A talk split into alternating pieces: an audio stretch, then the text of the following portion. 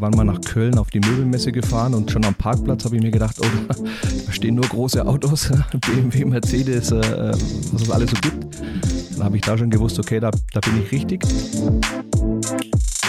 will jetzt nicht der schlechte Verlierer sein, aber ich sage, jeder andere Verein in Deutschland hätte diese Lizenz nicht bekommen. Aber wenn ein DFB natürlich Antirassismus-Kampagnen fährt, können sie schlecht den ersten Migrantenverein nicht aufsteigen lassen. Ich glaube, dass das das Politikum war. Bin normalerweise ein sehr bedachter Mensch, äh, der sich da auch gut unter Kontrolle hat, aber in dem Moment, das war jetzt ja auch nicht so extrem, aber es sind dann schon die eine oder andere Träne geflossen, einfach aus der Emotion heraus. Dieser Podcast wird präsentiert von Invicta Real Estate, deinem Experten für Kapitalanlageimmobilien.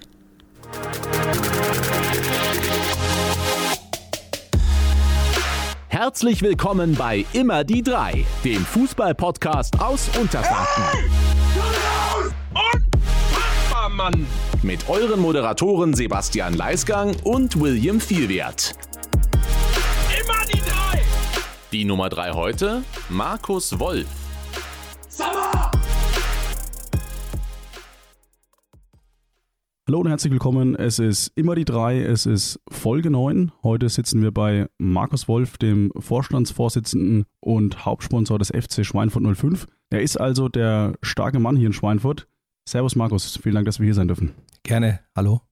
Starker Mann, wie klingt das in deinen Ohren? Ja, erstmal danke fürs Lob, aber äh, ich äh, sehe es eigentlich mehr oder weniger bescheiden, weil ich äh, das als, aus Leidenschaft mache und äh, auch das Ganze als eine soziale Verantwortung auch äh, für die Region sehe. Wir wollten im Sommer schon mal aufzeichnen, ähm, dann kam ein Mallorca-Urlaub dazwischen. Du hast da nämlich eine Finca, hast uns dann sogar netterweise auf äh, Bratwurst und Bier dorthin eingeladen, aber ähm, ja, wir konnten das leider nicht annehmen, die Einladung. Ähm, jetzt sitzen wir hier bei dir in deinen Geschäftsräumen. Ähm, wie oft bist du ähm, auf Malle? Naja, gut, jetzt, äh, nachdem meine Kleine in die Schule gekommen ist, wird es etwas schwieriger. Sonst habe ich immer versucht, mal äh, ähm, den Kopf freizukriegen und mal spontan auch rüber zu fliegen. Ähm, wird jetzt etwas schwieriger, aber ich versuche son, schon so oft wie möglich äh, nach Mallorca zu gehen. Wer kümmert sich um die Finca, wenn du nicht dort bist? Weißt du, in einer Anlage ist jetzt keine Finca, es ist ein Haus in einer, in einer, in einer Wohnanlage und äh, da gibt es dann Leute, die sich äh, einmal die Woche dann auch darum kümmern, dass alles passt. Heute sind wir jetzt nicht unter der spanischen Sonne, sondern äh, unter der Wolkendecke von Schweinfurt, hätte ich fast gesagt. Also Wetter ist sehr äh, ja, überschaubar gut. Ähm, wir sprechen heute über Schweinfurt 05 und im Laufe des Gesprächs als Hinweis für dich ähm, haben wir ein paar Einspieler und zwar von ähm, alten Bekannten von dir, auch aktuelle ähm, Weggefährten. Ähm, und da ist ein ehemaliger Bundesliga-Manager dabei. Kannst schon mal ein bisschen grübeln, wer das sein könnte. Und es ist ein Trainer dabei, der heute immer noch im deutschen Profifußball tätig ist. Bevor wir das Ganze vertiefen, beantworten wir aber erstmal die Frage, wer ist eigentlich Markus Wolf? Er ist in Dinkelsbühl geboren und hat dort in jungen Jahren gegen den späteren Welt- und Europameister Stefan Reuter gespielt. Er ist dreifacher Familienvater und führt seit rund zwei Jahrzehnten ein Möbelunternehmen. Er hat einst auf der Brust des ersten FC Nürnberg geworben und ist seit mehr als zehn Jahren Hauptsponsor und Vorsitzender des Regionalligisten FC Schweinfurt 05. Er selbst ist allerdings nie über den Amateurfußball hinausgekommen. Wir fragen uns, warum hat es Markus Wolf nur bis in die Bezirksliga geschafft? Also Markus, wir sind wirklich sehr handzahm, aber bisschen, ich glaube, es war Landesliga, aber okay. Bisschen provokant müssen wir schon auch mal sein. Es war Landesliga, ja, ich glaube schon, ja, immerhin. Ja, das war einfach äh, dadurch geschuldet, dass ich äh, viele Sachen gleichzeitig gemacht habe und mich nie richtig auf eins äh, fokussiert habe. Ich war zum Beispiel auch in einer Jugendknabenkapelle oder in einer Knabenkapelle, habe da Trompete und äh, auch Trommel beziehungsweise später Schlagzeug gespielt. Von daher ähm, war ich sehr sportaffin, ähm, aber habe jetzt nie so den Fokus auf, auf Fußball gelegt, dass ich da jetzt höherklassig spielen kann. Ich habe auch relativ schnell gemerkt, dass äh, ich zwar schnell war, das war ich wirklich, aber auch technisch begrenzt. Wenn du sagst, äh, Trommel gespielt, wärst du also im Stadion auch in der Fankurve ganz gut aufgehoben. Ich war schon mal in Hauptstadt und äh, ich weiß gar nicht, wo es noch war war ich mal im Fanblog und habe die Trommel bedient. Da haben die schon gemerkt, dass ich ein bisschen trommeln kann. Das war ganz witzig und macht auch Spaß und äh, ja, so, sowas verlernt man auch nicht nach 20 Jahren auch einfach nicht, ja. Wenn du dich daran erinnerst, ähm, bist in Dingelsbühl aufgewachsen, haben wir gerade gehört. Wie war deine Kindheit dort? Ja, eigentlich eine, eine äh, schöne Kindheit. Wir hatten äh, natürlich damals keine Handys und keine, keine, keine Playstations. Wir haben uns einfach im Prinzip nach der Schule getroffen, ranzen in die Ecke, raus zum Kicken auf dem Bolzplatz, äh, haben in Dinkelsbühl verschiedene Stadtteile, wenn man das so bezeichnen möchte. Äh, Rotkreuz, Südhang, äh, Hofeld, wie es alles, wie es alles damals oder wie es auch jetzt noch heißt. Und dann haben wir Jugendliche untereinander, haben wir dann so kleine Turniere ausgespielt, haben Tabellen geführt und haben einmal die Woche oder zweimal die Woche dann trainiert und am Wochenende meistens gegeneinander gekickt. Und äh, das hat riesen Spaß gemacht. Wir haben natürlich dann äh, uns, ja, wir haben in den Tag gelebt, ja, ohne große, äh, wie gesagt, ohne große Handys, ohne Smartphone. Wir mussten genau, wenn die, die Straßenlaternen angehen, dann muss man nach Hause und so war der Plan und so war auch alles gut. Ähm, jemand, der auch aus Dingelsbühl kommt und fast dein Jahrgang ist, ist Stefan Reuter. Gab es mhm. da irgendwelche Berührungspunkte in der Kindheit? Nein, überhaupt nicht. Ich, ich, ich hatte mal, ich hatte mal meine, eine meiner ersten Jugendlieben, die war aus Neustädtlein. Ähm, wo, oder Neudettelsau, ich weiß gar nicht mehr genau, wie das äh, jetzt heißt, wo er herkommt, äh, die Nachbarin, aber ansonsten habe ich äh, nicht mit ihm gespielt, sondern gegen ihn. Er war beim TSV Dinkelsbühl, ich war bei den Sportfreunden Dinkelsbühl. Und ähm, ja, ich habe ihn ein paar Mal im Stadion getroffen, habe ihn auch äh, angesprochen, aber er kann sich natürlich nicht daran erinnern. Aber es war eine schöne Zeit und, und auch ein schönes Erlebnis, dann den Weg äh, von Stefan Reuter zu verfolgen, wo er dann äh, von Nürnberg dann erste, ich glaube, U19 Nationalmannschaft hat, habe ich mir auch angeguckt damals. Ähm, auf irgendeinem dritten Programm kam das und äh, ja, das macht schon Spaß, äh, wenn man dann auch sieht, was aus den, aus den Leuten so wird. Und ihr Kollegen, kann man sagen. Ja, wir sind Kollegen. Er etwas höher, ich etwas niedriger. Ich hoffe, dass ich noch weiter nach oben komme. Kannst den Rückstand vielleicht noch ein bisschen verkürzen. ähm, mit deinem Möbelunternehmen ähm, sponserst du eben die 05er hier. Ähm, bevor wir jetzt gleich auch zum Fußball kommen, ähm, erstmal die Frage dazu, ähm, zu deiner beruflichen Schiene. Wie ist es dir gelungen, dieses Möbelunternehmen ähm, so groß zu machen? Wie ist es mir gelungen? Das ist eine schwierige Frage. Also äh, ich glaube nach wie vor, dass diese Tugenden wie Menschlichkeit und Ehrlichkeit äh, einfach immer noch äh, einen hohen Bestand haben. Es ist sehr wichtig im beruflichen Alltag, dass man äh, ehrlich bleibt, dass man menschlich bleibt, auch beim Fußball. Auch wenn man manchmal aus der Haut fahren kann. Aber ich glaube, dass einfach diese, diese Tugenden äh, enorm wichtig sind. Äh, dass man mit den Menschen oder mit den Kunden oder mit den Lieferanten auch ehrlich und menschlich äh, umgeht. Das ist so meine Leitthese und das ist ein, eins meiner wichtigsten Argumente, was ich versuche auch immer zu beherzigen, auch wenn es dann manchmal ein bisschen rauer im Ton wird, aber ähm, das gehört halt im, im, im Business dazu, das ist ganz normal. Nur man muss sich danach immer wieder in die Augen schauen können und man muss auch ähm, dann auch gewisse Dinge auch dann mal ak akzeptieren können oder auch verzeihen können.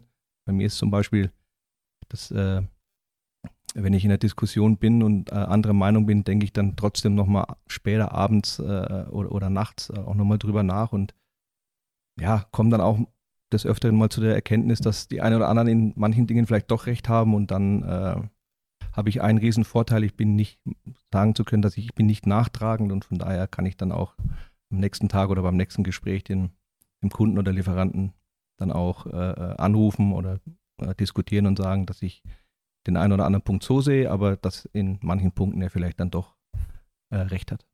Du sprichst jetzt über Lieferanten. Ähm, die Anfänge waren äh, der Ein-Mann-Betrieb Markus Wolf. Äh, kannst du dich daran noch erinnern, wie diese Zeit so war? Ja, sehr gut, sehr gut. Ich, ich äh, war irgendwann wie jeder Jugendliche wahrscheinlich auch vor der, vor der Frage gestanden, was mache ich mit meinem Leben?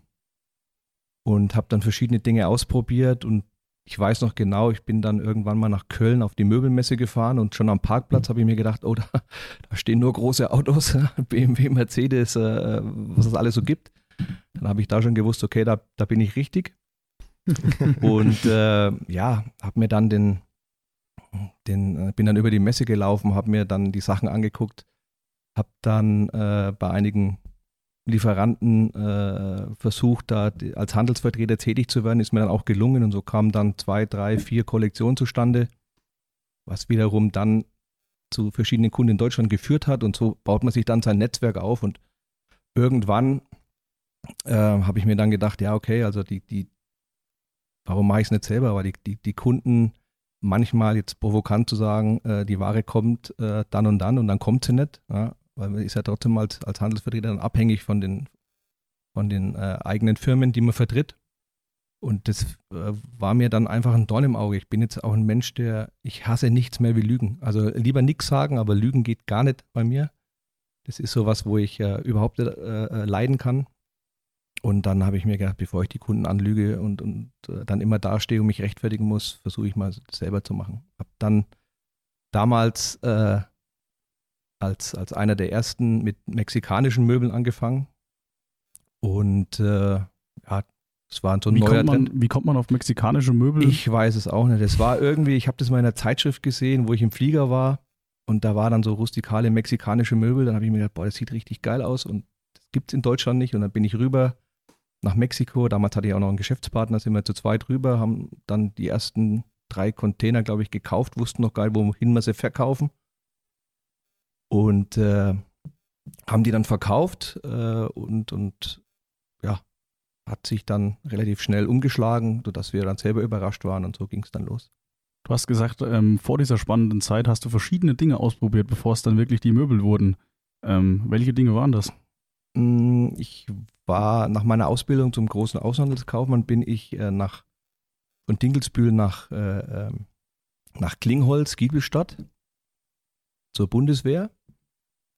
Äh, zwischenzeitlich muss ich noch dazu sagen, habe ich von meiner Ausbildung bis zur Bundeswehr habe ich äh, äh, ein Praktikum und Hospitant in, in Wörth in der Behindertenschule gemacht. Das hat mich sehr interessiert mit, mit, mit solchen Leuten. Das war ein halbes Jahr, um die Zeit zu überbrücken.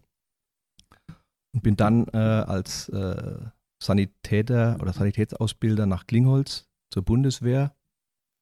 Bin dann nach der Bundeswehr zur Spedition Birkert äh, in die Spedition gewechselt für ein paar Jahre ähm, und bin dann zum Stadtmagazin nach Würzburg. Z hieß es damals, auch ganz neu auf den Markt gekommen.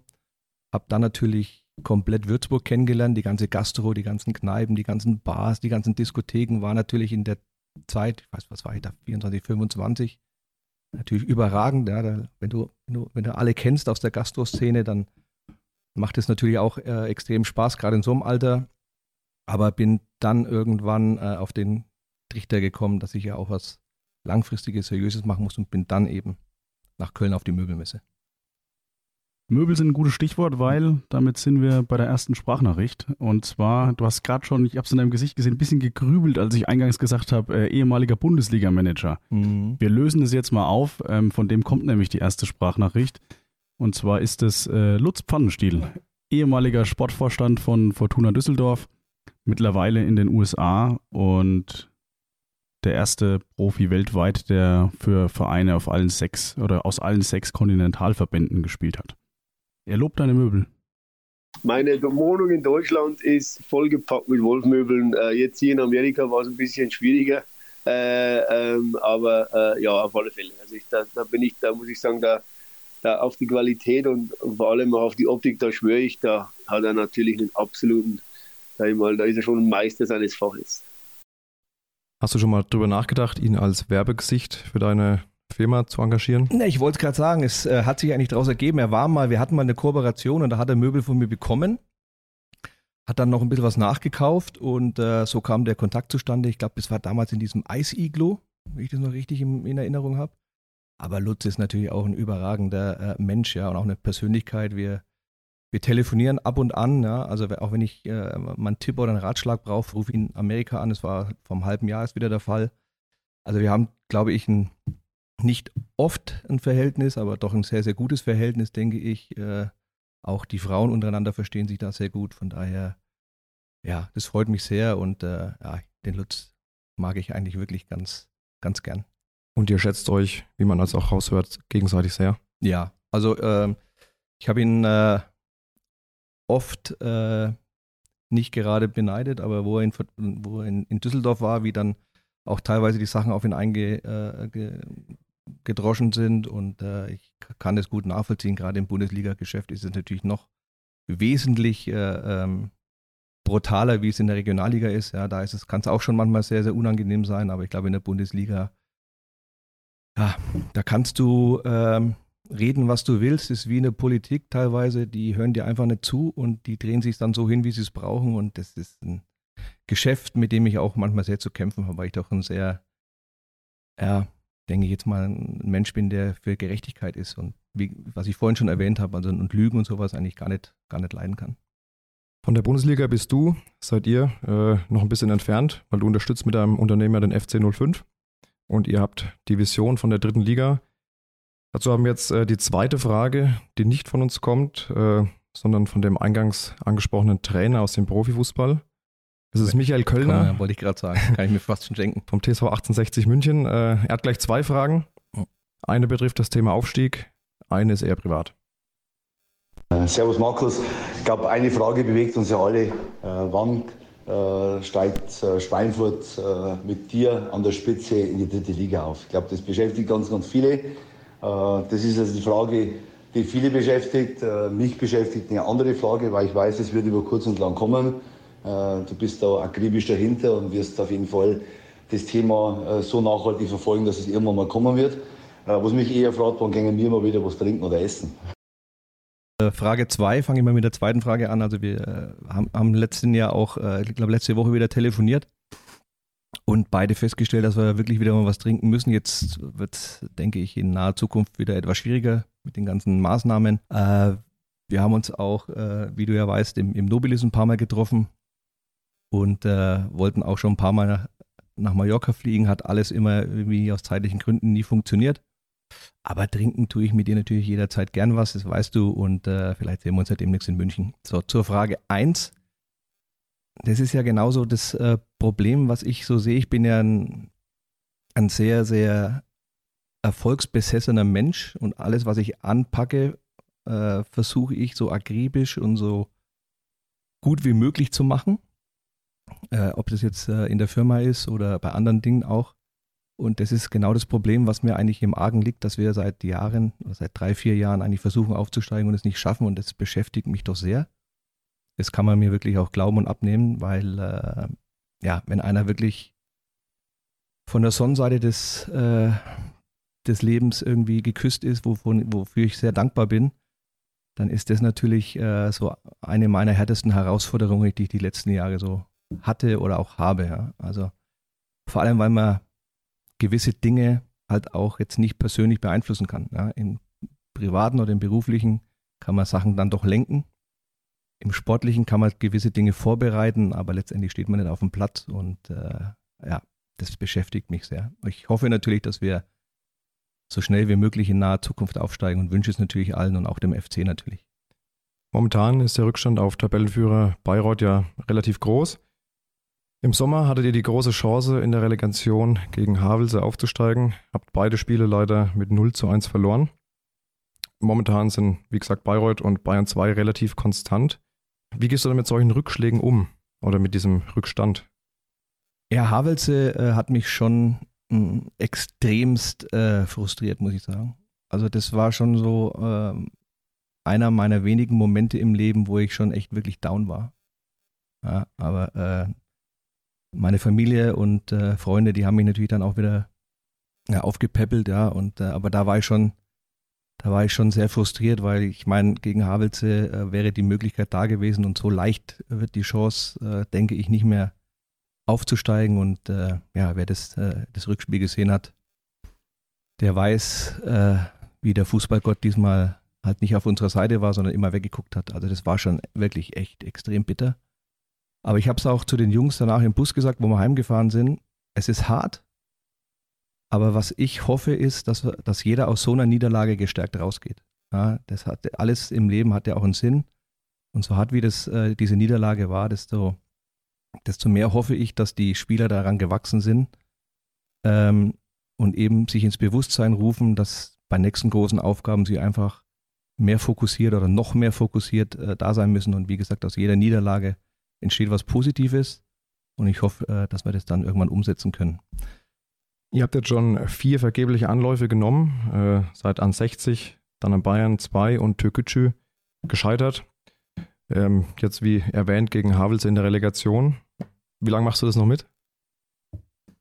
Solange ich Spaß habe, mache ich es noch mit auf jeden Fall. Ja, es kommt natürlich immer darauf an, also als, als Vereinsvorstand mache ich es natürlich länger mit.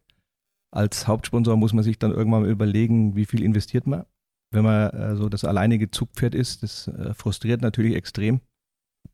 Gerade wenn man ähm, aus der Region oder aus der Stadt oder von Sponsoren halt einfach wenig Unterstützung erhält.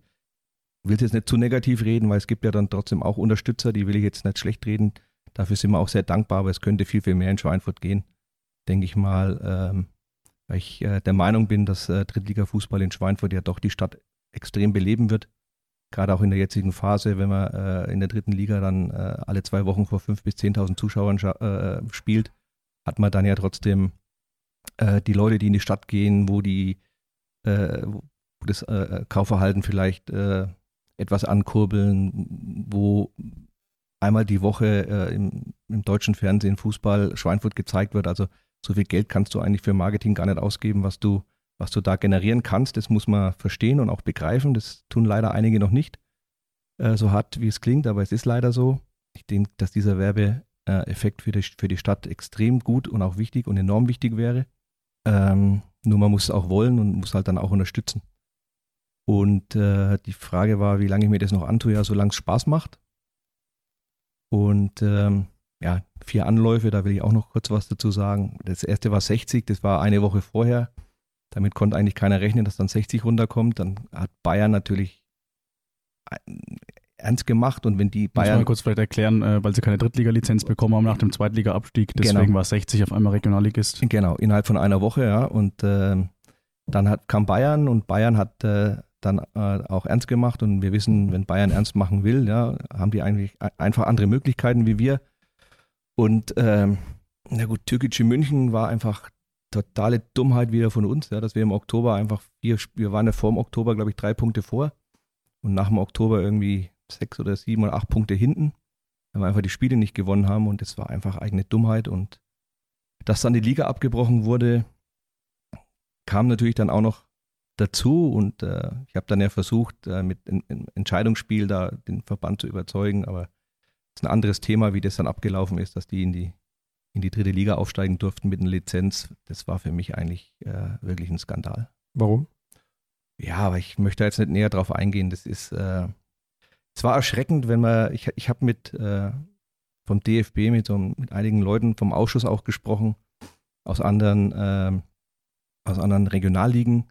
Und es war erschreckend, dass die teilweise ihre eigenen äh, Vorgaben oder ihre, ihre eigenen äh, ähm, Bedingungen nicht gekannt haben. Das, äh, da musste ich mich wirklich zusammenreißen, dass ich nicht explodiere. Äh, da waren Sachen dabei, da, da, da kannst du nur mit dem Kopf schütteln. Ja, ganz ehrlich, ja. Also an Vorgaben und ja, das Thema wurde ja breit genug diskutiert. Ich bin nach wie vor der Meinung, dass ähm, die Lizenz nicht erteilt hätte werden dürfen, weil einfach kein äh, Stadion da war. Am Anfang war es ja, oder ich glaube, offiziell ist es ja immer noch so, dass das Würzburger Kickersstadion das Ausweichstadion der von Türkgücü München war oder ist. Also zumindest äh, letzte Saison. Und äh, nachdem wir dann äh, die Unterlagen bekommen haben, nach Rücksprache mit Türkgücü, die mussten natürlich fragen, ob wir da einsehen dürfen, war dann auf, stand dann auf einmal Burghausen drauf. Also erklärt sich von selber, was da eigentlich abgelaufen ist. Ich will jetzt nicht der schlechte Verlierer sein, aber ich sage, jeder andere Verein in Deutschland hätte diese Lizenz nicht bekommen. Aber wenn ein DFB natürlich Antirassismus-Kampagnen fährt, können sie schlecht den ersten Migrantenverein nicht aufsteigen lassen. Ich glaube, dass das das Politikum war. Tatsächlich, hat das eine Rolle gespielt bei dieser Entscheidung? Ich kann es mir nur so vorstellen, weil rein von den äh, anderen Argumentationen, wie gesagt, also hätte jede andere, jeder andere Verein, der hätte keine Lizenz bekommen. Dann spannen wir den Bogen äh, wieder zurück auf die vier vergeblichen Aufstiege. Äh, mit dem Augenzwinker gefragt, bist du nicht irgendwann müde? Nein, ich bin nie müde. Wer mich kennt. Ich bin manchmal erschöpft, ja, das liegt das altersbedingt, aber müde wäre ich nie. Ich bin immer, ich habe es ja vorhin erzählt, ich bin immer ein optimistischer, sehr, sehr positiv denkender Mensch. Und äh, ich bin auch derjenige, der nach einer Niederlage dann, wenn sie nicht extrem bitter ist und ich auch nicht extrem frustriert bin. So wie nach Havelse. Ja, auch, aber auch da war, obwohl ich extrem frustriert war, bin ich dann doch derjenige, glaube ich, der dann vorangeht, zur Mannschaft geht und versucht, die Mannschaft aufzubauen. Also ich bin immer einer, der positiv ist. Woher nimmst du da die Kraft? Meistens ist, glaube ich, äh, von Gott gegeben oder ich weiß es nicht. Also ich ich versuche mich mit äh, negativen Dingen so wenig wie möglich zu beschäftigen und vielleicht ist das der, der Grund. Also es ist aktuell auch äh, nicht so, dass du dir aus finanzieller Sicht die Frage stellst, ob es sich überhaupt noch lohnt, bei, bei den Schnüdeln dabei zu sein. Ja, die finanzielle Sicht ist ja immer was anderes wie das Mentale. Ja. Finanzielle Sicht ist ja einfach, äh, wenn du, was ich ja vorhin schon äh, erwähnt habe, wenn du alleine als, als, als, als Kämpfer vorne dran stehst und da viel Geld investierst und viel Freizeit investierst und viel Ehrenamt investierst, dann ist es einfach was, was frustriert, weil du in Schweinfurt alle Gegebenheiten hättest, aufzusteigen und auch äh, dich in der dritten Liga vielleicht auch zu etablieren. Ja. Das ist einfach das, was mich frustriert. Ja. Finanziell ist natürlich jetzt durch die Pandemie äh, auch nochmal ein, ein, ein Riesendesaster. Ja. Wir haben damals von dem, vom BEV keinerlei oder vom Verband keinerlei Unterstützung bekommen. In der Corona-Pandemie letztes Jahr äh, jeder kann sich vorstellen, was so ein Etat äh, kostet, äh, wenn, wenn, wenn alle Fußball spielen im Profibereich.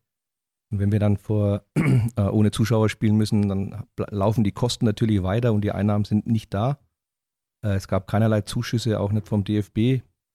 Ähm, ja, es, es, ist schon frustrierend. Und wenn es jetzt wieder so weitergeht, jetzt haben wir die Zuschauerzahlen gehen nach unten, auch bedingt wieder durch diese Pandemie das ist schon erschreckend, wenn dann das Budget nochmal um, sage jetzt mal, 150.000 Euro nochmal mehr strapaziert wird.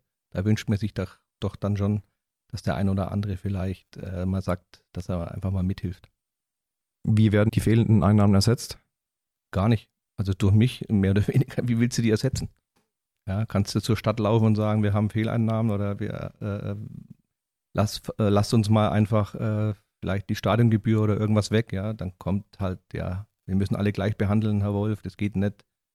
Maximal eine Stundung gibt es dann, aber eine Stundung ist ja nichts anderes wie ein aufschiebender Kredit, mehr oder weniger. Also äh, es ist schon sehr frustrierend, ähm, zumal wir äh, in Schweinfurt, ich glaube, 40 Angestellte haben beim FC. Ja, die Spieler, das Betreuerstab, äh, Geschäftsstelle, es sind ja trotzdem 40 Angestellte, ja, die im Prinzip in Schweinfurt oder für Schweinfurt äh, beschäftigt sind. Das ist eine, eine große Anzahl und äh, das sollte einfach auch mal als Wirtschaftsbetrieb vielleicht äh, von der Stadt auch anerkannt werden oder honoriert werden. Wie lief das dann während der ersten beiden Lockdowns mit den Angestellten? Ja gut, da, da war ja, äh, da konnten wir alle in Kurzarbeit schicken, ja, weil, weil keine Spiele waren. Da war es natürlich äh, okay. Ähm, wir haben bei den bei dem ersten Lockdown, bei den Lockdowns dann im Prinzip äh, mit, den, mit den Spielern vereinbart, auch wieder als soziale Geste, obwohl wenig Geld da war und das Geld knapp war, betrifft es ja auch die Spieler und die haben ja auch keine Spiele, somit äh, fallen ja auch die Prämien weg und wir haben dann mit den Spielern vereinbart, dass wir, ähm, dass wir alle Spieler auf 80 Prozent aufstocken und alle Spieler, die Familienväter sind, auf 100 Prozent. Weil wir einfach, oder weil ich einfach der Meinung war, dass äh, gerade die, die Spieler, die Familie und Kinder haben, dass die natürlich auch ähm, jetzt ähm, schon ein Riesenproblem haben, dadurch, dass die Prämien wegfallen. Und dann war es, denke ich, auch in unserer Pflicht, äh, dass wir das, das genauso machen. Hast du einen groben Überblick, wie viel Geld du schon in den Verein gesteckt hast? Ja, aber das sage ich jetzt lieber nicht. Ganz meine, Frage, meine, ja, ganz fies, ja, weil meine Frau hört sich das bestimmt auch an und dann das, äh, ja, das macht auch keinen Sinn. Vor allem, das, es ist auch egal, wie viel Geld man in den Verein steckt, ja, weil das Problem ist, wenn du über Geld sprichst, hast du sofort Neider. Ja, das ist leider das Deutsche, ist leider in Deutschland oder vielleicht in anderen Ländern auch so. Ähm, es wird nicht anerkannt, dass du viel Geld in einen Verein steckst und dass du mithilfst, auch im sozialen Engagement, was ich vorhin schon mal hatte. Ja, es gibt ja auch 300 Jugendliche bei uns im, im, im EV, äh, wo du ja auch Trainer bezahlen musst, wo du den Spielern aus verschiedenen äh, äh, Generationen oder aus, auch aus verschiedenen Kulturen, Herkünften, wo du das einfach äh, verbinden musst ja, und was du da auch für eine Aufgabe hast im, im sozialen Bereich, das darf man auch nicht unterschätzen. Und ähm, ja, wenn du dann äh, über Geld sprichst, das ist in Deutschland leider das Problem, dass du halt sofort den Neid auf deiner Seite hast und das möchte ich halt auch vermeiden. Also ich bleibe, solange es geht, dabei, als Vorstand sowieso. Ähm, als Hauptsponsor muss man einfach gucken, wie sich die Dinge entwickeln. Da kann ich jetzt auch nicht äh, in die Glaskugel gucken, aber ich werde natürlich versuchen, das Bestmögliche äh, für den FC rauszuholen und das so lange wie möglich zu machen. Du hast gesagt, als Vorstand bleibst du dabei. Ähm, elf Jahre sind es jetzt mittlerweile schon. Ähm, wir haben wieder eine Sprachnachricht und zwar von einem, der dich auf der Hälfte dieses Weges begleitet hat. Also mittlerweile seit ähm, fünfeinhalb Jahren. Und zwar ist es Adam Shabiri. Mhm. Ähm, er erinnert sich an den äh, Gewinn des bayerischen Pokals 2017 1 zu 0 bei Wacker Burghausen. Mit diesem Sieg habt ihr euch dann für den DFB-Pokal qualifiziert. Mhm. Er hat eine Frage dazu. Hey Markus, ja, ich weiß, so nenne ich dich selten, aber so wie ich dich sonst nenne, kann ich dich ja jetzt hier leider nicht nennen. Ähm, ich wollte nur wissen, äh, kannst du dich noch an unseren Pokalsieg in Burghausen erinnern, als du mir auf den Rücken gesprungen bist? Was ist denn dir damals eigentlich so durch den Kopf gegangen? Da kann ich mich sehr gut dran erinnern, Adam, weil ich habe das Bild noch von dir, das, was du mir dann auch damals zum Geburtstag geschenkt hast, wo ich auf deinem Rücken war. Es war ein Wahnsinn, vor allem wie jung wir beide da auch noch ausgesehen haben. äh, was mir durch den Kopf gegangen ist, es war einfach nur pure Freude und Ekstase und äh, ja, ich glaube, da haben wir beide gedacht, wir können jetzt die Welt einreißen. Also das sind äh, Glücksgefühle, die die äh, unbeschreiblich sind, auch wenn sie jetzt nur in Anführungszeichen ein Toto-Pokalsieg waren. Ja. Ich denke, äh, Erfolgserlebnisse sind für jeden Menschen immer Glücksgefühle und äh, da ist es ganz egal, ob es im Kleinen oder im Großen oder DFB-Pokal oder das Toto-Pokal ist. Ich glaube, dass da, das macht keinen Unterschied. Und äh, ja, ich erinnere mich da oft dran zurück, auch an die, an die Spieler, die damals noch dabei waren, ja, Willi und wie sie alle heißen, die jetzt bei 60 sind. Also äh, ich denke da, ich, wie gesagt, ich denke oft jetzt nicht nur an das Burghausen-Spiel, aber ich denke auch oft an, an alte Weggefährten, die den FC begleitet haben, ja. Also auch Tom Jeckel, Lunzi, Krämer, wie sie alle heißen oder alle, wie sie alle, äh, wo sie jetzt auch alle noch sind. Und es freut mich immer, wenn ich den einen oder anderen wieder mal sehe oder, äh, oder wenn sie gegen uns spielen im Testspiel oder, oder wenn wir auf Facebook irgendwas ist. Oder ich versuche auch nach wie vor, auch Daniel Mache, äh, die alten Weggefährten, sage ich jetzt mal, äh, zumindest am Geburtstag dann nochmal äh, anzuschreiben. Und äh, ich finde, es gehört auch wieder zum, zu dem Thema Menschlichkeit dazu, dass man die Leute einfach auch nicht vergisst, die einen begleitet haben. Wie nennt dich Adam normalerweise? Ich weiß nicht, wie ich das dir sagen kann, so wie ich ihn auch nenne. Also wir nennen uns beide gleich. Ja, was heißt das? Ja. Hau raus, komm schon. Komm, ey. Also äh, das Erste, äh, was ich äh, mache, wenn ich ihn anrufe, sage ich, Kenneck, alles klar. Und da ja meine Frau auch Deutsch-Türkin ist, äh, nennt er mich ja auch Kenneck oder von daher, ich weiß gar nicht, ob Aber man das. warum, warum Kenneck? Was, Ich- was hat es damit auf sich? Sprichst du Türkisch? Nein. Ich, ich, das kommt von Kanake, glaube ich. Ja. Also Okay. deswegen Kenneck. Ah ja, okay. Deswegen, ich weiß gar nicht, Das ob man das, hier ob, man das hier raus, ob man das hier rausschneiden muss oder was, aber das ist so. Du wusstest es, Willi, was das heißt. Ja, vielleicht. Wobei man muss auch aufpassen heutzutage, was man sagt, ja. Und ich, ich das ist ja, Ja, auch wenn es aber unter euch Ja, so ein genau. Ding ist, dann, dann Genau, das ist ja auch so eine Diskussion, ja, wo- wo mir auch tierisch auf dem, auf dem Sender geht, dass du aufpassen musst, was du sagst. Ich glaube, es kommt immer darauf an, wie du es sagst, aus welcher Situation heraus du es sagst und zu wem, in welchem Kontext. Und ansonsten können ja einzelne äh, äh, Worte, die können ja auch liebevoll gemeint sein, ja, so, so komisch sich das anhört, aber, aber, aber Kenneck ist jetzt für mich oder auch für ein, für ein Jabbo, glaube ich, ähm, jetzt eher was Liebevolles, ja. Also von daher geht mir diese ganze Diskussion teilweise, was man noch sagen darf und was man nicht mehr sagen darf, geht mir schon ziemlich gegen den Strich teilweise. Zweite Frage dann noch, wie ist es, Markus Wolf auf dem Rücken zu haben? Boah, ich glaube, ich war echt schwer, ey. Ich- bin jetzt nicht gerade so ein Leichtgewicht, ja, aber ja, der Adam kann das schon vertragen, glaube ich. Ich glaube, dass er so viel äh, Adrenalin in sich hat, dass er das gar nicht gemerkt hat. War es damals angenehmer oder wäre es heute, wäre es heute noch schlimmer, wenn du immer auf dem Rücken springen würdest? Oder Vom Gewicht her? ja, Ja, es wäre, glaube ich, fünf Kilo schwieriger. fünf Kilo Ja. in vier Jahren, naja, das ist okay, glaube ich. Wobei ich bin immer wieder mal dran, die wieder runterzunehmen, aber ja, irgendwann lässt man die Sachen dann auch einfach sein. Ist wie mit den Haaren. Wir haben ähm, ja darüber gesprochen, dass dieser Sieg in Burghausen dann natürlich auch ähm, DFB-Pokalqualifikation zur Folge hatte. Ähm, sind es dann solche Pokalspiele, Pokalabende, an denen man weiß, für was man das Ganze macht? Ja, da natürlich extrem, wobei einem das gar nicht so bewusst ist, für was man das macht, ja, weil man in dem Moment einfach nur Glücksgefühle und, äh, ähm, und Adrenalin im, im, im Körper oder im Blut hat. Und äh, bewusst wird es einem dann, ja, vielleicht hinterher, wenn die ganzen Leute dann kommen und sagen, ah, alles toll. Und ich, ich hatte damals, glaube ich, nach dem ersten Pokalsieg irgendwie fast 150 WhatsApp-Nachrichten von Leuten, wo ich schon ewig nicht mehr äh, gesehen habe, dann ist auf einmal wieder jeder dein Freund, ne? wir wissen ja, wie das ist. Und ähm, ja, aber ich, ich, ich sage jetzt mal, ich brauche diese Momente nicht, um zu wissen, wofür ich es mache. Sagen wir es mal so. Es ist schön, sehr schön sogar, aber sind jetzt nicht ausschlaggebend äh, für das Engagement. Wie ist Markus Wolf auf einer Feier nach einer DFB-Pokalqualifikation? Wie ich immer bin. Also offen, ausgelassen, äh, lustig, äh, immer mal ein Scherz auf den Lippen.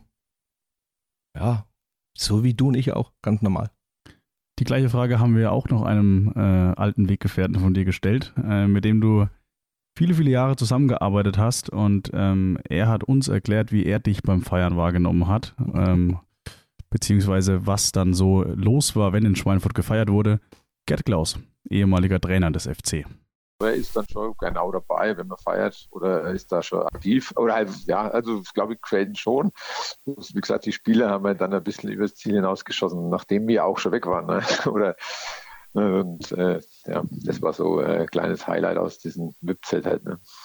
Also es ging da um eine Feier in einem VIP-Zelt. Kannst du dich noch daran erinnern, was das, äh, was das für eine Feier war oder schießen die Spieler in diesem VIP-Zelt öfter mal übers Ziel hinaus? Ich weiß gar nicht, ob das jetzt, äh, ob das jetzt die, die Pokalfeier war oder eine Weihnachtsfeier war oder, oder was auch immer, aber ich sage immer, man muss die Feste so, die, die Feste so feiern, wie sie fallen. Und ähm, ja, du, du, kannst es nicht beeinflussen, wenn, wenn, ähm, du kannst es auch nicht planen, ja, wenn, wenn, wenn dann was da ist und es wird gefeiert und dann kommt man so mit dem einen oder anderen ins Gespräch und, äh, und es wird lustig, dann, ja, dann feiert man einfach gern, ja. Also wie jeder andere Mensch auch. Also nur weil ich jetzt Vorstand bin, heißt das ja jetzt nicht, dass ich nicht feiern darf. Ja? Ich versuche mich natürlich dann schon etwas zurückzuhalten, äh, was den Alkohol angeht, wobei ich eh jetzt ganz wenig trinke eigentlich. Ich bin jetzt nicht so der Trinker, ich muss ja meistens auch fahren.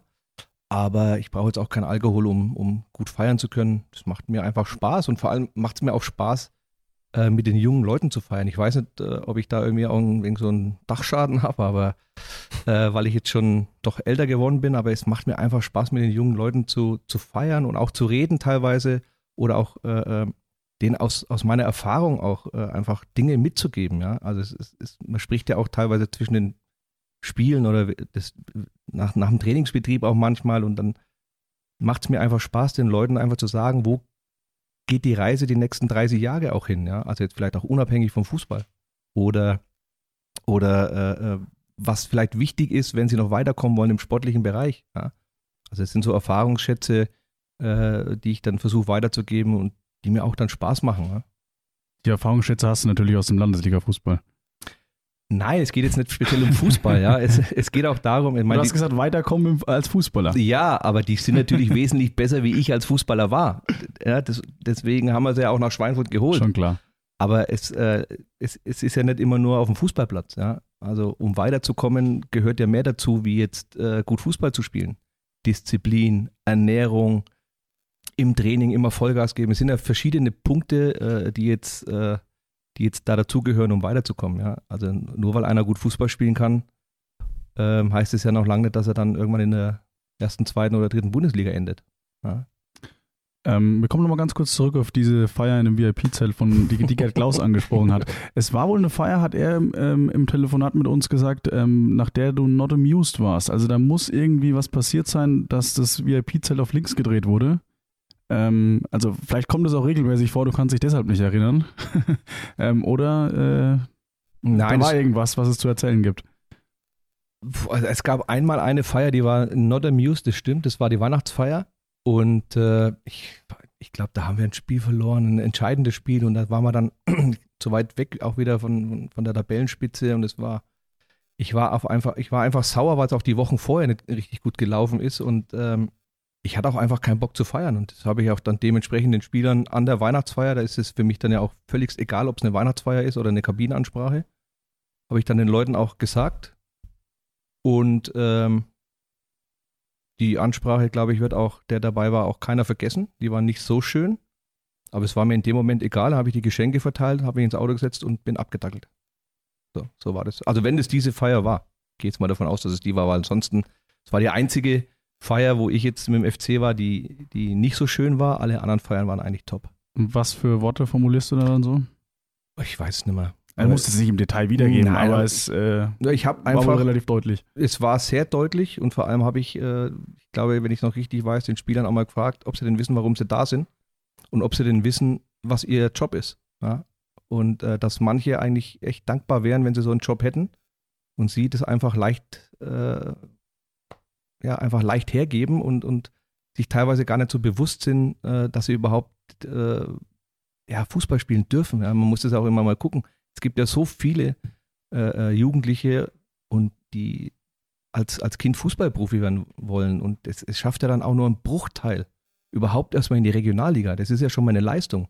Und wenn man dann auch noch in der Regionalliga ist und, hat, und darf, darf unter Profibedingungen arbeiten, das ist ein Privileg, das hat nicht jeder und das, das muss man dann auch mal honorieren einfach, ja, und äh, nicht einfach leichtgläubig hergeben. Und das äh, haben sie dann, glaube ich, ja, relativ deutlich zu spüren bekommen und das musste aber auch raus und äh, ich würde es aber auch jetzt wieder genauso machen. Und dann ist es dir auch egal, dass es eine Weihnachtsfeier ist und ist eigentlich ein, ein, festlicher Anlass. Du, wenn du rasieren willst, dann rasierst du.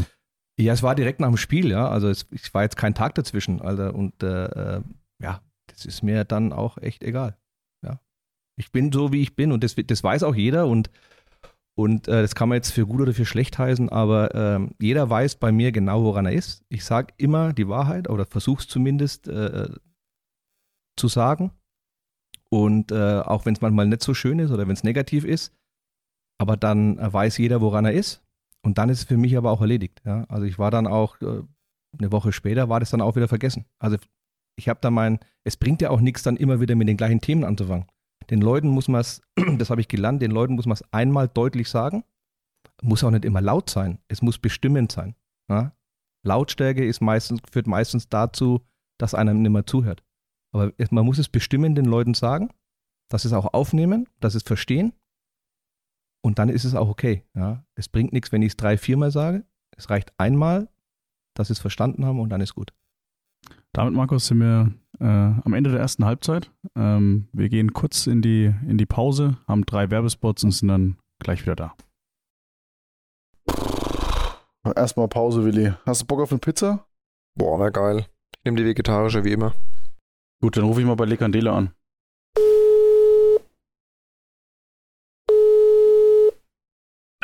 Servus, hier ist der Sebastian, grüß dich.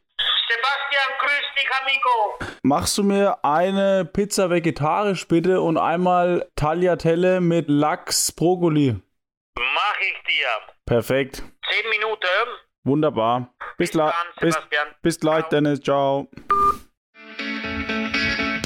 Le Candele, der Italiener in der Würzburger Altstadt. Pizza und Pasta zum Abholpreis von nur 5 Euro. Le Candele, ausgesprochen lecker und unerhört preiswert. Einfach unverwechselbar. Nach einer Verletzung wieder in Topform kommen? Bei Mein Physio in Karlstadt am Main bist du in besten Händen. Mein Physio ist deine erste Anlaufstelle für Physiotherapie, Osteopathie und Wellness.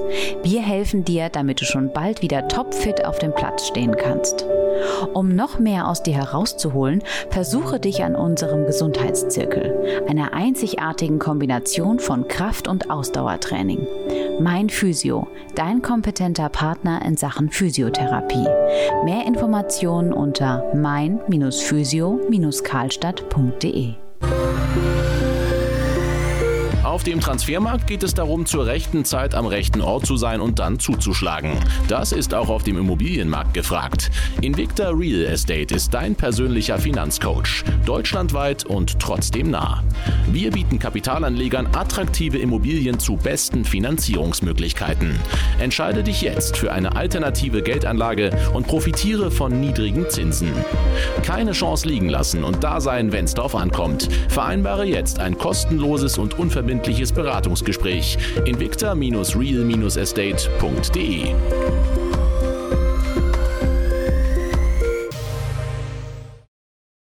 Wir sind zurück aus der Pause und starten gleich mal mit einer Rubrik und zwar dem Audiobeweis. Der Audiobeweis, präsentiert von Sportkönig in Werneck, deinem Teamsporthändler aus dem Schweinfurter Umland. Beim Audiobeweis wird unser Gast noch einmal mit einer Aussage konfrontiert, die er irgendwann mal getroffen hat. Bei dir, Markus, stammt die Aussage aus dem Jahr 2009. Da hast du Folgendes gesagt. Ich habe in der Allianz Arena einen älteren Herrn getroffen, der mir begeistert vom frühen FC erzählt und mich dann gefragt hat, wo die Schnüdel überhaupt aktuell spielen. Als Antwort hatte ich dann nur Rechtfertigung und danach war ich wirklich betroffen und auch etwas nachdenklich. Wie präsent ist dir diese Begegnung noch? Weiß ich gar nicht mehr. Ey. Aber ich habe äh, relativ oft Leute, wenn ich äh, unterwegs bin, in Deutschland bei meinen Kunden, die äh, die Schweinfurter oder die Schnüdel einfach kennen aus der Vergangenheit. Jetzt muss man ja dazu sagen, wir waren ja jeweils nur ein Jahr in der zweiten Liga. Also ist jetzt nicht so ein Hype. Aber die älteren Leute haben irgendwie, für die sind die Schnüdel noch präsent, ja. Und, äh, und äh, ich denke mal, ich habe die Aussage damals getätigt, weil, weil es weil es mich ein bisschen mit, mit, mit Wehmut begleitet hat, weil jetzt jetzt doch schon eine lange Zeit her ist und äh, jetzt im Prinzip eine andere Generation heranwächst. Und wenn du jetzt äh, Leute fragst, 35, 30, 35-Jährige, die äh, in Deutschland, die kennen halt die Schnüdel oder Schweinfurt nicht mehr. Und das ist genau das, was ich damit aussagen, äh, äh, die Aussage, die ich treffen wollte. Ja, dass man aufpassen muss, ähm, dass man dann irgendwann in eine Zeitschiene kommt, wo man dann vergessen wird. Und äh, das gilt es einfach zu vermeiden. Deswegen umso besser, dass wir jetzt auch zweimal im DFB-Pokal waren, oh, dass du einfach nicht in Vergessenheit gerätst. Das war damals die Kernaussage. Was hat sich seit dieser Aussage getan, seit 2009? Ja, äh, DFB-Pokal zweimal oder dreimal, Sandhausen haben wir gewonnen. Und äh, ansonsten leider, leider noch nicht viel, ja, weil wir immer noch in dieser Regionalliga rumkrebsen. Ja. Aber wie stand der Verein da, damals im Jahr 2010 dann? Als du angefangen hast? Boah, das kannst du mir bestimmt sagen. Du hast recherchiert, ich weiß es gar nicht. Also 2010. Nee, war in der Landesliga. Ich wollte ich gerade sagen, wo ich übernommen habe, war mal Landesliga. Damals noch Klaus Scher Trainer, meine ich. 2010 Landesliga. Ja, das war schon, das war schon eine bittere Zeit. Vor allem, wenn, äh, ich habe mir das ja auch anders vorgestellt, wo ich das übernommen habe. Erstens mal sollte es ja nur übergangsweise sein. Das war damals die Kernaussage, äh, um zu wissen, wo auch die Sponsorengelder hingehen bis man einen neuen findet. Und äh, damals war das ein, ein, Wahnsinn, wenn du irgendwie jemanden auf dem FC angesprochen hast äh, oder äh, einfach gebeten hast, mitzuhelfen. Da haben die dich zur Tür rausgejagt. Ja. Warum war das so? Ja, da waren ja diese ganzen Skandale noch, äh, die es damals vor meiner Zeit gegeben hat, mit dieser Insolvenz und Geldkoffer und was da alles war. Und da hat ja keiner irgendwie einen Pfifferling auf dem FC gesetzt. Und da hat dich auch keiner unterstützt. Ja. Also das war schon, das war damals eine schwierige Zeit, von daher bin ich auch ein bisschen stolz auf mich, dass ich die letzten elf Jahre, seitdem ich das mache, den FC wirklich, mal unabhängig vom Aufstieg, aber ich habe ihn zumindest dahin gebracht, dass es ein seriöser Verein ist, der glaubwürdig ist, auch in der Region und auch bei den Sponsoren und ähm, der auch äh, eine gewisse Anerkennung, glaube ich, in der Region hat. Also das äh, habe ich zumindest hingekriegt, auch wenn mir der große Aufstieg bisher verwehrt geblieben ist. Wie hast du das hinbekommen? Ach, auch wieder mit Ehrlichkeit, Offenheit, auf die Leute zugehen, vor allem den Spielern auch äh, vermitteln, was ihre Werte sind. Ja? Nämlich, äh, wenn wir äh, beim, ich sage jetzt mal beim Toto-Pokal äh, äh, auf dem Land spielen, jetzt übertrieben gesagt, dass wir einfach, äh, das gehört einfach dazu, dass der höherklassige Verein dem, dem unterklassigeren Verein die Einnahmen da lässt. Genauso erwarte ich das natürlich auch von der Bundesliga. Was auch damals Eintracht Frankfurt gemacht hat, außer Schalke 04 hat es halt eben nicht gemacht, aber das erwarte ich einfach. Das ist eine Art der Fairness, genauso wie wir das dann auch bei den unterklassigeren Vereinen machen, auch wenn wir jeden Cent gebrauchen äh, äh, können. Aber das gehört einfach, ja, das, der Anstand gehört da dazu, ja. Oder dass ich den Spielern sage, pass auf, wenn wir, äh, wenn wir äh, ein Freundschaftsspiel machen, dann bleiben wir da, ja. Dann sind wir höflich, dann sind wir nett, äh, äh, dann unterhalten wir uns mit den Zuschauern, dann setzen wir uns hin, dann trinken wir was, dann essen wir was, dann sind wir auch nahbar für die Fans. Weil die Fans, das sind genau diese Leute, aus der Region, die zu uns ins Stadion kommen. Und da, da zählt keine Hochnäsigkeit, sondern da muss man den Leuten einfach diese Werte vermitteln. Und das äh, habe ich immer wieder gepredigt. Und äh, aber das war jetzt auch kein Thema. Das haben die, die Spieler jetzt egal, äh, zu welcher Zeit sie da waren, auch alle verstanden und auch umgesetzt. Wie kam es damals zu deinem Engagement? Das war ja so eine Nacht- und Nebelaktion, als du zum Vorsitzenden äh, gewählt worden bist. Du hast auch damals gesagt, du, du, weißt seit 48 Stunden vor der Wahl erst, dass du überhaupt Kandidat bist. Ja, wie gesagt, das war damals äh, im Prinzip, haben die auf mich eingeredet und äh, ich wollte eigentlich im Prinzip nur wissen, wo als Hauptsponsor dann auch die Gelder hingehen. Ja, ähm, das wollte ich selber, äh, unter, wollte ich zumindest mal kontrollieren. Und dann war die Aussage, naja, wenn jetzt keiner da ist, dann mache ich es halt jetzt mal übergangsweise, bis mir jemand findet. Aber jetzt bis elf Jahren hat man leider keinen gefunden. Was heißt leider? Es macht ja auch Spaß. Ich war ja schon das ein oder andere Mal äh, kurz vor der Sache, wo ich einfach aufhören wollte, weil ich einfach ausgepowert war und weil ich einfach mit dem, äh, mit dem, mit dem Druck auch nicht umgehen konnte am Anfang. Das war echt für mich schwierig. Das war ein komplett anderer Bereich. Ja. Ich, ich war es gewöhnt aus, aus, aus meinem beruflichen Leben, die Sachen einfach sachlich und ehrlich auszudiskutieren. Und beim Fußball habe ich dann zum ersten Mal gemerkt oder bin zum ersten Mal konfrontiert worden mit Dingen, es ist egal, was du sagst. Die Leute legen dir irgendwas im Mund, ob es der Wahrheit entspricht oder nicht. Und selbst wenn du es versuchst, dich, selbst wenn du versuchst, dich recht zu fertigen, macht es das ganze Thema eigentlich nicht besser, sondern eher noch schlimmer. Und das war so ein Erfahrungswert, der für mich äh, schon extrem schwierig war, weil ich das, ich war das nicht gewöhnt. Ja? Und äh, ja, deswegen habe ich dann auch das ein oder andere Mal drüber nachgedacht, aber äh, irgendwann weiß man dann auch damit umzugehen oder man lernt ja dann auch damit umzugehen und äh, versucht es dann auch nicht so an sich ranzulassen. Nur das war schon ein, ein Erfahrungswert, der, der, der, mir auch echt wirklich auch geprägt hat. Auch, ich denke auch in meiner beruflichen oder in meiner privaten Situation. Heißt aber dann so mit den Werten, die du auch eingangs schon beschrieben hast, so Ehrlichkeit, Menschlichkeit, bist du da am Anfang vor allem an Grenzen gestoßen im Fußball? Ist das so richtig zusammengefasst? Ja, ja, ja definitiv. Definitiv, ja. Also Menschlichkeit wahrscheinlich weniger, äh, weil äh, wenn du Vorsitzender an, eines, eines äh, Vereins bist, den man hier in der Region kennt, dann will jeder dein Freund sein. Aber mit der Ehrlichkeit sieht es dann da teilweise anders aus. Ja. Also die, die lachen dir ins Gesicht und, und hinten hauen sie dir dann das Messer in den Rücken. Also, aber die, auch diese Leute weiß man dann relativ schnell oder kennt man dann relativ schnell oder man geht einfach äh, ganz anders auf diese Leute zu oder, oder was ich gemacht habe, man spricht sie einfach direkt an. Man sagt, man konfrontiert sie einfach. Und wenn man sie direkt, direkt damit konfrontiert, habe ich die Erfahrung gemacht, dass in 99,9 Prozent der Fällen keiner den Arsch in der Hose hat und sagt, ja, so war's. Also ich zum Beispiel, wenn mich einer damit konfrontiert, würde ich sagen, ja, habe ich gesagt, aber aus den und den und den Gründen. Ja? Aber 99,9 Prozent der Leute sagen dann, ja, so habe ich es aber nicht gemeint. Ja, und dann weißt du ganz genau, dass es genau doch so gemeint war. Du hast gesagt, du wolltest äh, das damals noch übergangsweise machen bis zum Jahresende 2010. Äh, jetzt sind schon mehr als elf Jahre, in denen du mit einigen Leuten zusammengearbeitet hast. Du hast jetzt auch schon sehr oft deine Sicht auf die Dinge preisgegeben. Und jetzt wollen wir aber mal einen zu Wort kommen lassen, der uns verrät, wie er dich sieht. Und zwar ist es Robert Hettich, der Sportdirektor des FC 05. Ja, in meiner Zeit bei den anderen Clubs als Gegner habe ich ihn immer als äh, hoch engagierten, sehr emotionalen äh, Präsidenten kennengelernt, aber auch als sehr fairen Sportsmann. Und äh, dieses Bild hat sich jetzt in der gemeinsamen Arbeit äh, miteinander auch absolut bestätigt. Das geht runter wie Öl, oder?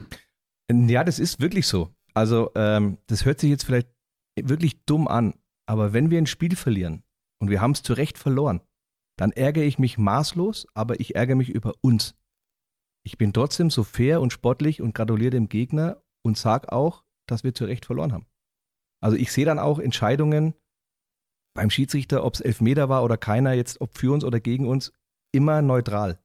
Ich weiß nicht, warum das so ist, ob ich mir das irgendwann mal angeeignet habe, aber ich versuche da ehrlich zu sein, weil letztendlich auch der Gegner viermal, fünfmal, sechsmal, siebenmal die Woche, je nachdem, auch trainiert, auch alles reinwirft und wenn er besser ist, dann hat er es auch verdient zu gewinnen. Ich ärgere mich dann über uns, aber nicht über aber zoll dem Gegner trotzdem den Respekt. Wir haben jetzt gerade darüber gesprochen, ähm, du wolltest ursprünglich nur ein halbes Jahr machen, jetzt sind es mehr als elf geworden. Ähm, warum hast du den Absprung nicht geschafft? Weil ich den Absprung bisher nicht schaffen wollte, eigentlich.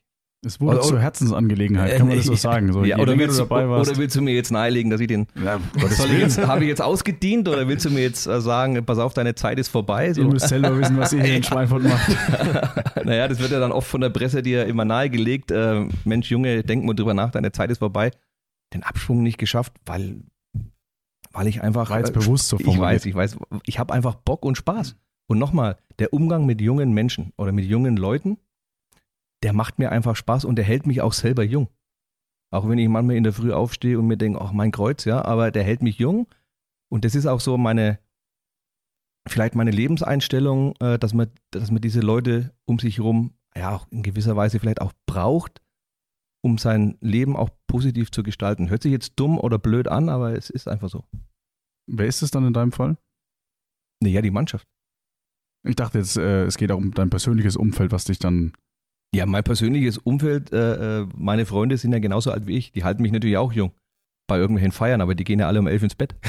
Und du? ich gehe dann, ich geh dann um elf ins Bett und um eins wieder auf. Du gehst dann an die Bar. Ich gehe dann auch mal an die Bar, ja. ja ich trinke weniger Alkohol, aber ich, ich, ich bin so ein Feierbiest, ja. Also jetzt nicht mit Alkohol, aber ich, wenn ich sitze, ich bin so ein Hock, sag mal so ein Hocker. Wenn ich sitze, dann sitze ich. Und dann hocke ich auch. Ja, dann hocke ich auch auf der Weihnachtsfeier damals im, im, im Odeon. War ich, glaube ich, mit der Letzte, der um 5 Uhr raus ist und dann nochmal vier Kilometer heimgelaufen ist. Jetzt nicht, dass ich irgendwie jetzt extrem betrunken war, überhaupt nicht. Aber ich, ich, mir macht es dann auch Spaß und ich will dann auch nicht heim. Ich will dann diesen Moment auch genießen und das macht mir Freude und das ist alles gut. Also dann zwei Tage braucht dann so zwei Tage zum Regenerieren, aber alles gut. Aber nur wegen der Müdigkeit, wenn du sagst, du trinkst keinen Alkohol, so wirklich. Ja, ja, nur wegen der Müdigkeit. Selbstverständlich. Ein bisschen was trinken wir schon auch, aber ich weiß dann schon, ich habe dann auch im Laufe der Zeit äh, gelernt, wo meine Grenzen sind, wo ich dann weiß, jetzt muss ich besser aufhören. Wir haben gerade auch drüber gesprochen, ähm, dass du in diesen elf Jahren hin und wieder schon mal drüber nachgedacht hast, ähm, ja, aufzuhören. Und es gab dann im Saisonendspurt 13, 14, ähm, du wirst dich erinnern, ein Spruchband, auf dem stand, danke Markus, wir kämpfen um unseren Vorstand, bitte, bitte mach weiter. Ähm, die Situation war damals so, ihr wart im Abstiegskampf der Regionalliga und es gab ein Heimspiel gegen den SV Heimstetten und ich glaube, da kann man schon sagen, dass es denkwürdig war, weil ihr da in der 84. Minute das 3-1 bekommen habt und tatsächlich noch gewonnen. Also drei äh, Tore noch in der Schlussphase gemacht und danach dann eben dieses, dieses Spruchband. Das hatte ich sogar, ich habe Bilder gesehen äh, von damals oder wir haben uns äh, Bilder angeschaut, ähm, zu Tränen gerührt, wenn du dich nochmal in diese Situation hineinversetzt. Wie, wie emotional war das und auch wie konkret waren deine Überlegungen da aufzuhören? Ich weiß gar nicht, warum, aber ich glaube, das war so der Punkt, wo ich dann irgendwann auch ausgebrannt war, weil ich keinerlei Unterstützung erfahren habe, ja, weder von Stadt noch äh, nur von ein paar Sponsoren. Und irgendwann stellt man sich dann die Frage, ein Mensch oder ein Unternehmen alleine kann so einen Verein einfach nicht, ja, retten ist jetzt falsch gesagt, aber schafft es nicht, ja. Und äh, ich hätte mir gewünscht, dass du einfach wie in anderen Vereinen fünf, sechs, sieben Sponsoren hast wo die Sachen einfach aufgeteilt werden. Ich bin dann ja gern vorne derjenige, der den Karren zieht und die Verantwortung übernimmt. Aber Verantwortung übernehmen und noch alles zu bezahlen und sich dann teilweise noch beschimpfen zu lassen, das macht irgendwann auch dann keinen Sinn oder hat damals dann auch keinen Sinn gemacht. Da war dann diese Phase, wo ich dann äh, vorhin erzählt habe, wo, wo, dann dieser Lernprozess war, ja, wo man dann irgendwie sagt, okay, gebe ich jetzt auf oder mache ich es dann doch weiter? Also ich war damals fest davon überzeugt, äh, dass, dass, dass ich aufhöre. Die haben dann aber auch, glaube ich, keinen Kandidaten oder keinen geeigneten Kandidaten gefunden. Und äh, aber ich war schon fest entschlossen aufzuhören. Aber ja, du kannst halt dann auch, wie gesagt, wenn es eine Herzensangelegenheit ist, ähm, hat es ja dann auch immer, du denkst ja dann auch drüber nach, was passiert, wenn du nicht mehr da bist, ja. Oder wenn du jetzt äh, nicht weitermachst, du hast ja für so viele Sachen gekämpft und eingestanden. Und äh, ja, da habe ich mich halt trotzdem mal breitschlagen lassen. Aber dieses, äh, dieses Spiel gegen Heimstetten, das glaubt mir bis heute kein Mensch. Es war so, wie es abgelaufen ist. Wenn du dir die Tore anschaust, ja, wie die gefallen sind, auch das letzte vom, vom Hetzel, ja, aus dem Getümmel raus. Ich meine, der Glücksschuss, der kann auch vorbei, da kann ein Bein dazwischen. Also das war wirklich so, wie es gewesen ist. Das glaubt mir bis heute keiner, aber es war wirklich so. Gab damals so ein paar Stimmen, die, die gesagt haben, da kann ich, kann ich so ganz mit rechten Dingen zugegangen ja, sein. Aber, ja, stimmt, aber also ich, da lege ich meine Hand für ins Feuer, es war definitiv ja. alles regulär. Haben wir ja auch schon in einigen Beispielen gesehen, ja. Also ich meine, Bayern München hat damals in zwei Minuten die Champions League verloren. Also ja. es gibt äh, auch verschiedene Spiele, auch im Nachgang, wo innerhalb von drei Minuten dann äh, vier, drei Tore fallen oder fünf Minuten drei Tore. Passiert immer wieder. Da hat es der Fußballgott noch gut gemeint. Da hat, das noch, da hat es noch, ja, da hat es noch gut gemeint, weil wir dann wieder in die Bayernliga abgestiegen wären. Hätten wir, ja, nochmal. Da hättest du dir wahrscheinlich auch nochmal grundsätzlich Gedanken machen müssen, oder? Wie es hm. nee, weitergeht? Nee, eigentlich nicht. Da war das Engagement ja noch äh, wesentlich kleiner, muss man auch dazu sagen. Da waren wir alles Amateure. Da war das alles noch überschaubar. Da war es eigentlich egal, ob, ob Regionalliga oder Bayernliga. Ja. Ähm, interessant wird es eben erst jetzt in dem Moment, wo du dann 40 Angestellte hast und die wirklich auch auf deinen Lohn, auf ihren Lohn angewiesen sind und du halt auch immer gucken musst, wie du die Gelder beschaffst, damit auch der Lohn bezahlt werden kann. Ja, wenn du äh, Amateurfußball spielst und du hast dann, sag ich mal, im Schnitt 500 Euro, die der Spieler verdient, ja, dann, äh, oder auf 450 Euro Basis, dann ist das eigentlich überschaubar. Wenn wir nochmal kurz auf dieses Spruchband zurückkommen, ist es dann schon sowas, was dich dann auch ähm, rührt und, und ja, vielleicht auch so bewegt, dass du sagst, okay, ähm, äh, jetzt stehen da gerade ähm, die Spieler vor mir, haben dieses Spruchband in der Hand, da kann ich jetzt nicht einfach äh, sagen, äh, nee, sorry Jungs, ich gehe trotzdem. Ja, das war ein besonderer Moment, ja. Das war, war das nach dem Spiel, glaube ich. Das war direkt nach dem Spiel. Ja, das, also der, der, das ganze Spiel war schon sehr emotional, ne, wie man sich vorstellen kann. Klassenerhalt, dann in den letzten Minuten und äh, dann das Spruchband, das war dann eigentlich, äh, das war dann einfach äh, alles auf einmal äh, zu viel für, mein, für meine Gefühlswelt. Ich bin normalerweise ein sehr bedachter Mensch, äh, der sich da auch gut unter Kontrolle hat, aber in dem Moment, das war jetzt ja auch nicht so extrem, aber es sind dann schon äh, die eine oder andere Träne geflossen, einfach aus der Emotion heraus. Aber normal bist du nicht so nah am Wasser geworden. Nein, normalerweise bin ich relativ relaxed, sagen wir mal so, entspannt. Relativ relaxed, okay. Wir haben ähm, Lutz Pfannenstiel gefragt, wie er äh, dich äh, wahrnimmt als, als guter Freund, ähm, was er an dir schätzt und auch ähm, wie er dein Engagement hier in Schweinfurt sieht aus der Ferne. Und wir wollen ihn nochmal kurz zu Wort kommen lassen. Für mich ist es so, dass ich sagen muss, er ist äh, extrem, extrem zuverlässig. Ähm, er ist äh, wahnsinnig diszipliniert, was seine, was seine Arbeit angeht.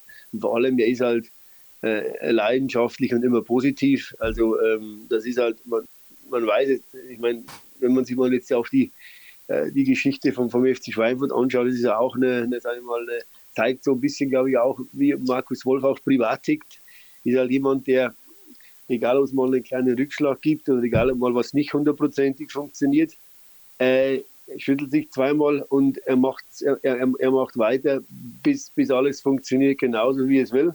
Also das ist ein, ich sage mal, schon Perfektionist äh, in sehr, in, auf, sehr, auf eine sehr positive Art und Weise. Äh, jemand, der, der halt einfach, was ich bei ihm auch überragend finde, ist halt seine, äh, ich sag mal, seine Verbundenheit zu, zu, zu, zu Schweinfurt, also zu, zu der ganzen Region. Du hast ja aufgenickt dabei, vollkommen richtig. Äh, und diese Verbundenheit, die er anspricht, auch da stimmst du ihm zu? Ja, auch das habe ich ja vorhin gesagt, ja. Also die, die, äh, die ganze Region, wenn man, wenn man weiß, was man hier erreichen kann, ähm, deswegen ist es für mich ja manchmal einfach äh, nicht verständlich, warum es so ist, ja. Aber ähm, warum was so ist? Ja, warum man manchmal einfach äh, zu wenig Unterstützung erfährt, ja. Das äh, ist ja das, was ich dann manchmal einfach nicht verstehen kann. Aber er hat auch nochmal irgendwas äh, erwähnt, ja, also das, äh, was er halt eben sagte, dieses äh, äh leidenschaftlich und positiv. Also ich, ich versuche immer, wo ich bin, äh, den FC ins Spiel zu bringen. Und das ist schon manchmal äh, meiner Familie auch peinlich gegenüber, aber ich, ich versuche das auf jeder Sportveranstaltung oder wenn ich mit, wenn ich äh, mit, mit, mit Bundesligisten zusammen bin, äh, versuche ich dann immer wieder zu sagen, Mensch, wenn ihr Spieler habt, die ihr weiterentwickeln wollt, ja, dann bringt sie doch nach Schweinfurt, ihr könnt euch, ihr könnt euch auf uns verlassen. Wir bilden die weiter aus, wir versuchen die besser zu machen. Und wenn ihr dann äh, der Meinung seid, die können wieder zurück in die erste oder zweite Liga, dann äh, setzen, machen, legen wir auch keine Steine in den Weg, dann geben wir den Spieler auch wieder frei. Also ich versuche schon immer wieder mit auch. Mit wem stehst du da so zusammen? Ja, das war jetzt beim Lutz in Düsseldorf oder ist äh, äh auch mit dem kleinen Heißmann äh, äh, oder mit dem Frank Kramer, wo wir jetzt in Bielefeld sind. Ich versuche dann schon, den Leuten zu vermitteln, hier ist ein Verein, auf den kannst du dich auch als, als Unterbau, sage ich mal, Bundesligist verlassen. Ja? Wenn du einen Spieler hast, der es nicht in die erste Liga schafft, gebe ihn doch nach Schweinfurt. Gebe ihn zu mir, wir entwickeln ihn weiter, uns bringt er was, uns verstärkt er. Und wenn wir ihn dann dahin gebracht haben, durch, äh, durch, durch, durch Einsatzzeiten oder durch äh, das, das, tägliche Training auch, dann sind wir auch die Letzten, die jetzt nicht im Winter den wieder wechseln lassen würden, weil er bringt uns ja auch weiter. Also das versuche ich relativ oft bei jedem, Leider hat es irgendwie noch äh, keine Früchte getragen. Ich weiß auch nicht warum, weil ich finde es eigentlich ein spannendes ähm, Projekt, dass man so eine Win-Win-Situation schaffen kann. Und äh, das sollten, ja, vielleicht hört es der ein oder andere äh, Trainer auch oder Verein. Ich denke schon, dass wir da ein sehr, sehr zuverlässiger und guter Partner wären. So wie du sprichst, äh, macht es auch den Eindruck, dass du noch eine ganze Weile in Schweinfurt dabei bleiben willst? Ich äh, muss dir ehrlich sagen, mache mir da überhaupt keine Gedanken. Also ich, es ist alles gut. Es gibt jetzt nichts, äh, warum ich aufhören sollte, wenn die Leute mich weiterhin wollen. Ähm, wie gesagt, ich habe damals äh, gelernt, damit umzugehen. Ich glaube, ich habe einen ganz guten Mittelweg für mich gefunden, das einzuschätzen und einzuordnen. Liegt auch immer dann an den äh, an, an mehreren Faktoren, ob die Leute einen noch wollen. Aber äh, ich mache mir da jetzt grundsätzlich keine Gedanken, wie lange ich das noch machen will. Also momentan alles gut. Ich denke, das wird jeden Schnüdelfan freuen. Solche Worte zum Abschluss, weil wir sind langsam am Ende. Aber da gibt es jetzt noch eine Rubrik. Und zwar der Fragen-Hattrick. Der Fragen-Hattrick. Beim Fragen-Hattrick geht es um drei Fragen, die nichts mit dem Fußball zu tun haben. Die erste Frage lautet: äh, Du hast dir ein Tattoo stechen lassen. Was oh. für ein Tattoo ist das? Ah, das ist aber schon lange her, das Tattoo. Also das erste Tattoo hatte ich mit 18 und jetzt äh, die jetzigen Tattoos am Arm sind, weiß es gar nicht, fünf Jahre, vier Jahre, ich weiß gar nicht genau. Was, welche Tattoos sind das? Es hat einmal zu tun mit, äh, mit der Familie, hat einmal zu tun mit, äh, mit der Firma, also das Logo irgendwie mit eingearbeitet. Dann äh, der Kompass für die Weltbereisung meiner beruflichen Tätigkeit in verschiedene Länder. Geburtsdatum von meiner Tochter und ich sage jetzt mal mit, mit Akazienblättern, was wiederum mit meinen Möbeln zu tun hat. Kommen noch welche hinzu? Ich wollte eigentlich den rechten Arm schon seit längerem machen, aber leider durch Corona bedingt äh, hat die, die Dame, die Sue, äh, wenig Zeit. Äh, und wir haben auch noch nicht das Motiv und langsam bin ich dann schon mal überlegen, ob es dann überhaupt noch Sinn macht. Also ist noch offen. Jetzt, ja, jetzt da äh, sich noch weiter tätowieren zu lassen, weil ich meine, da kommt er dann trotzdem irgendwann ins Alter. Frage 2. Im Sommer hast du dir die Haare länger wachsen lassen. Hast auch äh, im Vorfeld gesagt, langer Zottel, jetzt ziehst du es auch durch. Mhm. Ähm, ja, Lutz Panschil hat auch dazu gesagt, äh, als er mit uns telefoniert hat, wenn es um die Haare geht, bist du bei ihm immer gut aufgehoben. ähm, ja, willst du ihm nacheifern? Ja, ich kenne den Lutz nur mit langen Haaren, aber bei mir war das so aus dieser Corona-Laune heraus irgendwann. Ja, das war vor eineinhalb Jahren, habe ich sie dann nicht sch schneiden lassen und dann sind sie länger geworden und dann war so eine Phase, da war es echt übel. Der Übergang. Der Übergang und der ist immer noch übel. Aber äh, jetzt kommt so irgendwie so der Ehrgeiz durch, wenn man sich dann die Haare eineinhalb oder zwei Jahre lang wachsen lässt, dann will man auch irgendwann das Endresultat sehen, wenn man sich dann auch einen Zopf binden kann, was auch vernünftig aussieht. Jetzt momentan kann ich es noch nicht weil irgendwie noch immer welche, welche Haare dann aus dem Zopf rausfliegen. Und dann denke ich mir halt, jetzt lasse ich so lange wachsen, bis es geht, weil abschneiden geht dann relativ schnell und wachsen lassen, wie gesagt, äh, hat doch eine gewisse Zeit gebraucht. Da braucht man mindestens so viel Geduld wie Schweinfurt in die dritte Liga zu führen. Da braucht man mindestens so viel Geduld, ja. Letzte Frage, Frage Nummer drei. Mit wem würdest du gern mal ein Bier trinken gehen? Michael Kölner zählt nicht als Antwort, weil ihr habt ja quasi schon ein Date. Okay. Oh ich würde ganz gern mit meinen ganzen Freunden wieder mal ein Bier trinken gehen, weil das schon lange nicht mehr der Fall war. Das letzte Mal, glaube ich, an meiner äh, Geburtstagsfeier zum 50. Und von daher hätte ich mich wahnsinnig gefreut auf die Weihnachtsfeier im Odeon. Da war auch der Plan, dass wir Sponsoren und Freunde einladen. Da hätten wir die wieder alle mal getroffen. Da hätte ich mit dem einen oder anderen bestimmt noch ein Bierchen getrunken. Aber leider ist es auch äh, Corona-bedingt, mussten wir das leider wieder absagen. Aber worauf die Frage eigentlich abgezielt hat, war, gibt es so eine Persönlichkeit, jetzt nicht in deinem persönlichen Umfeld, sondern einfach ähm, auch eine Person, die du gar nicht kennst, die dich aber irgendwie beeindruckt, weil sie, weil sie, weil sie was hat, was, was dir imponiert, ähm, wo du sagst, Menschen, mit dem würde ich mir mal gerne eine halbe Stunde nehmen, ähm, wir stellen uns mal an Dresen und plaudern mal. Ja, da, also wenn es darum geht, um Personen, die ich nicht kenne persönlich auch, da gibt es einige. Zum Beispiel? Helene Fischer, oder äh, Singt ihr da noch zusammen was? Ich kann übrigens singen, ne? Oh. Ja. Oh, dann musst du mal. haben wir schlecht recherchiert. Aber, ja, ich war mal, ich, ich habe ja mal, habe ja vorhin erzählt, dass ich in der Knabenkapelle war. Ich habe ja mal zwölf Jahre in meiner Jugend in einer Rockband gespielt als Schlagzeuger.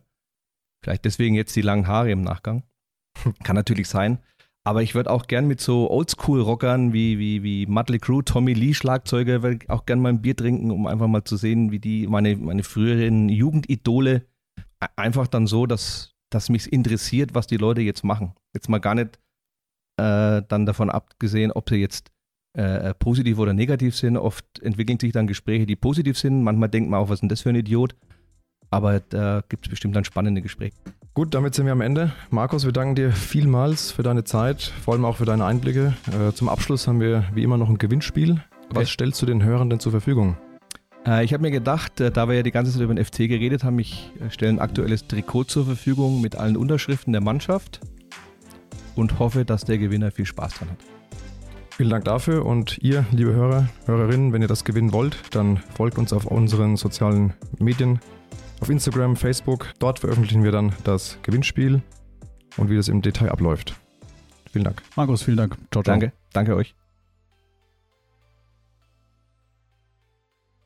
Dieser Podcast wurde präsentiert von Invicta Real Estate, deinem Experten für Kapitalanlageimmobilien.